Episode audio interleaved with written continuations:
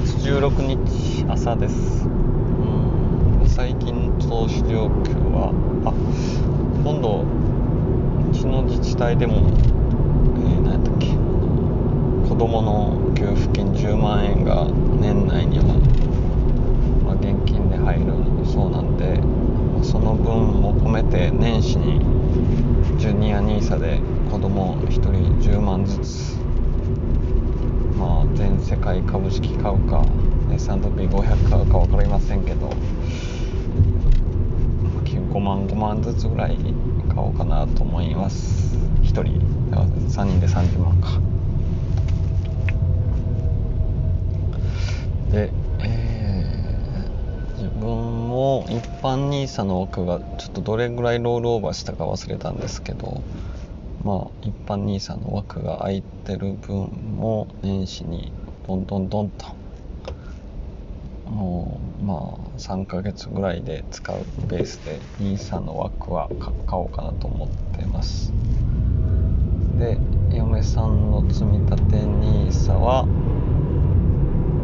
えー、3万ずつなんで3万3000円か。れを積み立てていこうと思います。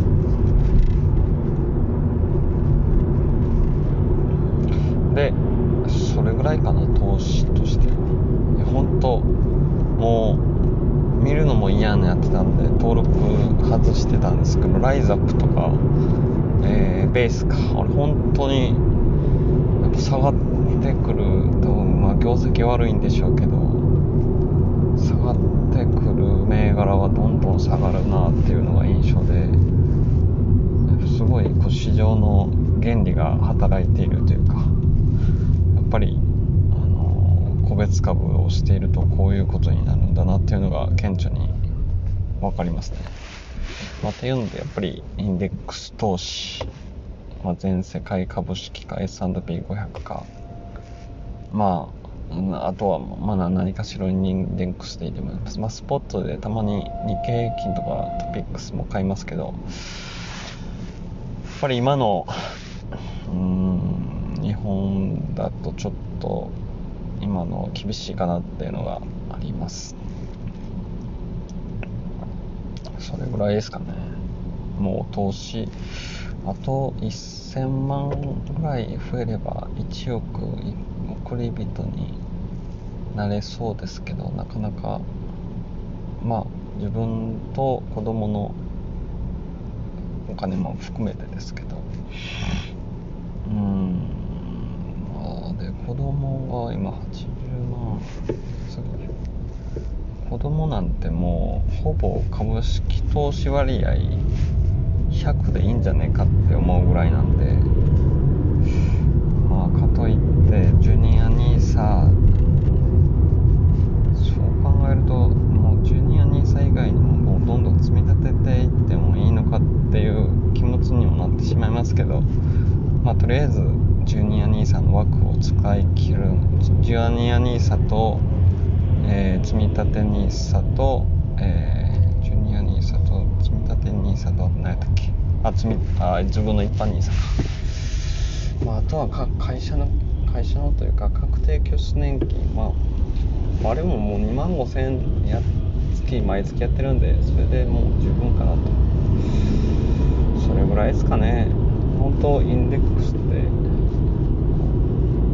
てやることねえなっていうので以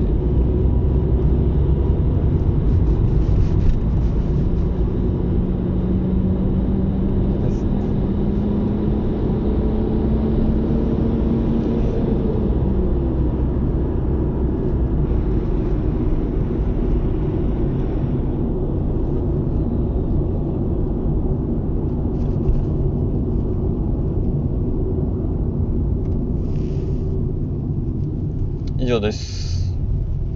あとはあれかな。ああやっぱり中国っていう国があれは言ったか アメリカ日本。うん。ですね。以上です。1月12日水曜日です。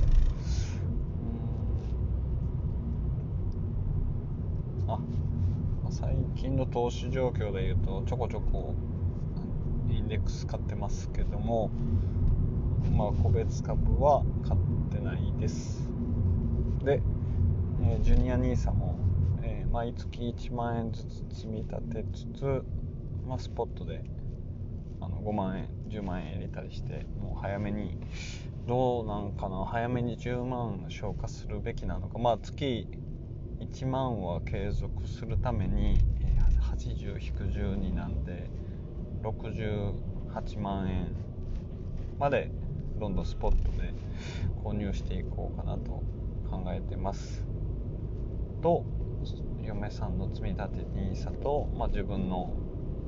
確定拠出年金とインデックスの投資とで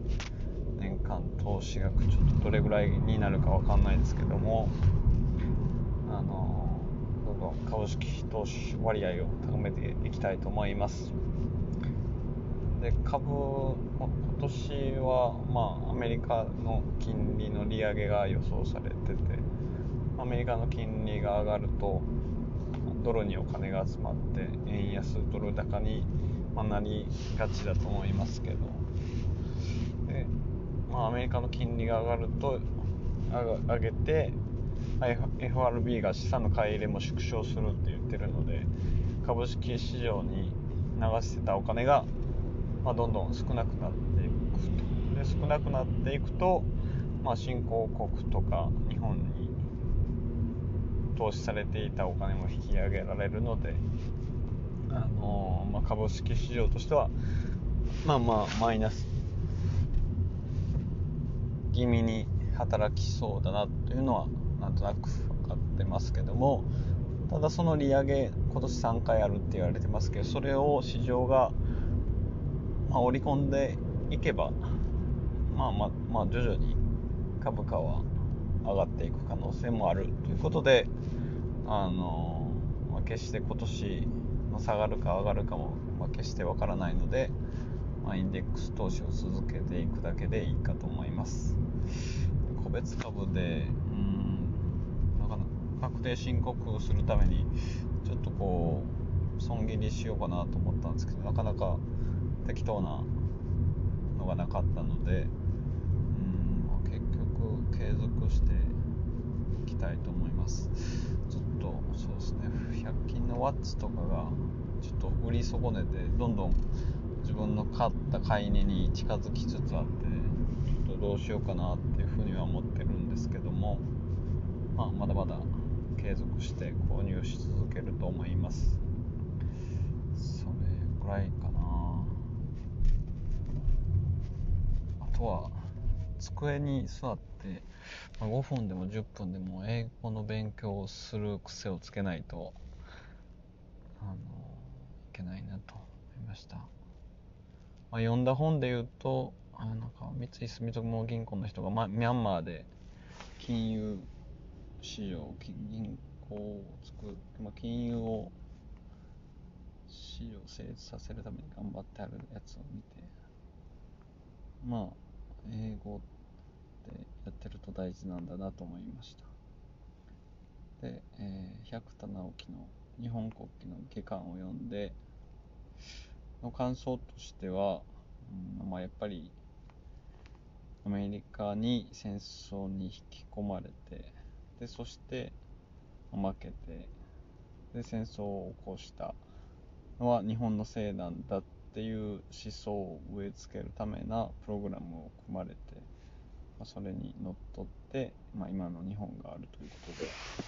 なかなか厳しい、まあ、どこでどこかで日本も戦争にまで及ばないようなところ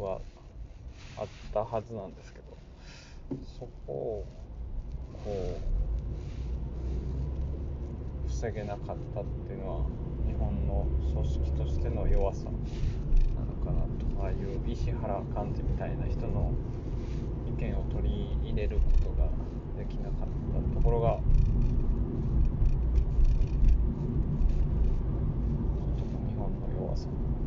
まあ、海軍と陸軍で1つの組織で縦割りでっていうところもあったでしょうし、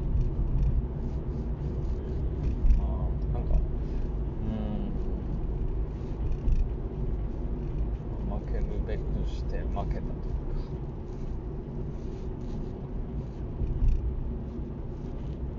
残念です。でうん。昭和天皇漫画7巻8巻9巻メールああい。まあ中古で買って読んで。なんかなかなかこう昭和天皇の人となりなんてこう知る術もなかったんですけども。あなんかこういう人なんだすごいなんか、まあ、弟も兄弟3人兄弟でなんかこう次男母さんからすると次男の方がこう可愛がられてたんだなと思いながらで、まあ、昭和天皇はすごい学者肌でなんかあんまりこう天皇になるべくしてなったとかいうのはなかったんですけど、えー、昭和で大正天皇か大正天皇もなんかなんかどういう病気かわかんないですけどずっと床に伏せてる感じがあってやっぱり昭和天皇のあのー、あ君臨すれども統治せずっていうのはそういうことだったんだっていうのでやっぱり天皇えどういう立憲君主制ちょっと忘れましたけどまあああいう王族とかはまあまあ政治には関わらないというか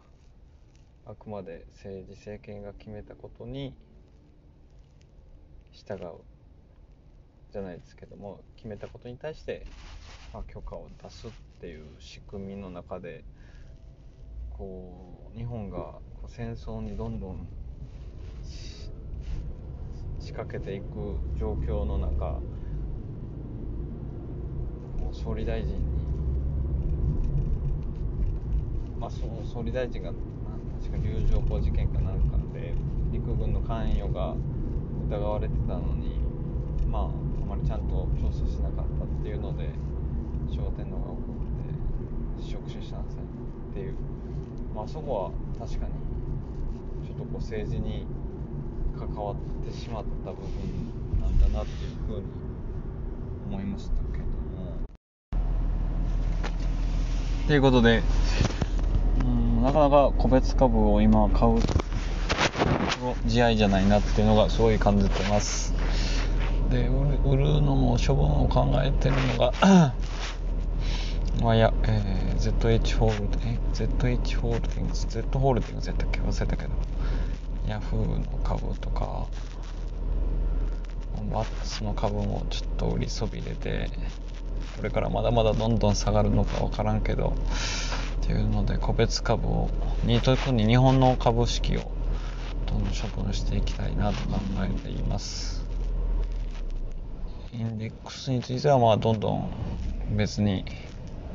買うタイミング考えてなくて、まあ、気になった気になった時に5万円10万円どんどん買い足してますけどもう株式投資割合をどうなんですかね。別にもう80%ぐらいまで高めてもいいのかなと考えてます。あの債券 日本の債券1300万ぐらいか。あれを生活防衛資金と考えればもう残りのねお金全部突っ込んでもいいんじゃねえかって思ってしまうぐらいですね。そんなにまあローンもないですし生活収入も高くないので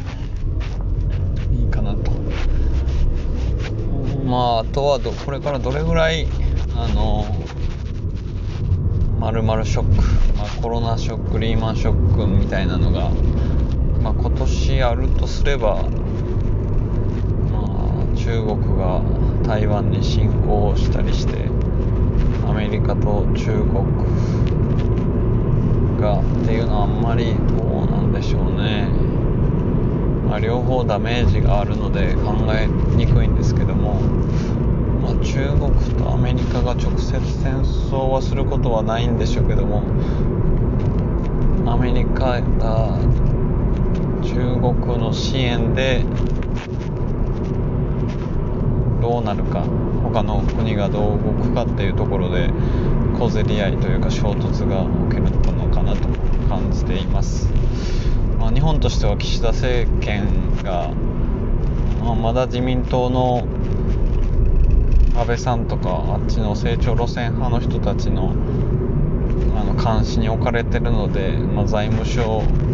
よりの行動はなかなか取りづらいかとは思うんですけど全然こう改革というか何かを改革してくれそうっていうのは見えないですね。で日米首脳会談もまだ開かれてませんし中国に対してどういうスタンスを取るかもいまいち明確にはなってないしというところで日本経済日本の株価としては今年はうん期待できるものはあまりないなまあ円安になって輸出企業がまあ利益を上げやすくなるのかなっていうぐらいです。のでやっぱりバフェットさんの言う通りまあ個別株で同じぐらいのタイミングで買ったまあ任天堂は下がり気味だったところで買ってあのちょいプラスとかトヨタも分割してから100株あたりで今19万ぐらいで買って20万超えてきたりと一方で本当に良かったなと思うのがユニクロの株を8万ぐらいで買ってそれが今6万ぐらいに下がったりとかですね。やっぱりユニクロも指標的には割高だったんですけどやっぱ割高の株はまあこういう下げ相場の時には売られやすいっていうのがいい勉強になりました。まあだからまあ難しいですよね。だからバフェット理論っていうと PER×PBR が30以下がじゃないとって。かといってじゃあうちの会社とか地方銀行みたいに PBR も PR も低い会社割安だから買えるかっていうとそうでもないですしだからやっぱり買うタイミングとしてはこう日本株株式市場がどんどん売られていってるようなファンダメンタルズを無視した売られ方をしているような荒れ相場の時に個別株をその時に拾うのがきっといいんでしょうけどもなかなかねそういう時インデックス投資でさえ買いまそうっていうメンタルに持っていくのになかなかこう力が必要なのでまあ個別株についてはうん。下げ相場荒れ相場の時に拾うぐらいでいいのかなと思います。アメリカの株式についてもまあトップ10の構成銘柄の Facebook、テスラ、アップルとか、あと何やったっけ、Google、Amazon、メタ、Facebook とか、まあ持ってますけども、うーん、なかなかね、やっぱり、そういう会社に投資して、いい業績を上げてもらった方が、ねまあ、自分の資産としてもどんどん増えていくんだろうなというふうには思います。まあそういう会社を買うのもいいし、インデックス、まあインデックスが結局はいいんでしょうけども、なかなか種線が小さいと、上昇も少ないから、でもそこでこう、福利の力を信じることができれば、100万円投資してたのが次の年110万になって110万の10%上昇すればまた120万になってで120万の10%上昇すれば、えー、130万っていうふうに福利の力をどれだけ信じることができるかっていうのがあのあれですしリーマンショック、まあ、昔の金融恐慌の時みたいに10分の1になっても持ち続けとけば結局戻ってくるのでそういうのを出ていけばいいと思います。以上です。